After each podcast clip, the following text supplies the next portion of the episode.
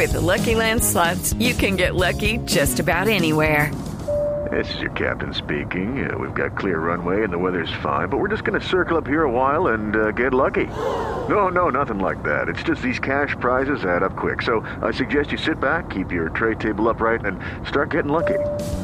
Play for free at LuckyLandSlots.com. Are you feeling lucky? No purchase necessary. Void where prohibited by law. 18 plus terms and conditions apply. See website for details. La noticia del momento en Blue Radio. Diego, gracias. A 2 de la tarde, 33 minutos. eh, Noticia de última hora en Blue Radio. A esta hora se producen nuevas capturas a miembros activos del ejército. Todo esto por casos de falsos positivos. Vamos a, a las ah, 2.34 minutos a la fiscalía. Allí con toda la información está Juan Carlos Giraldo.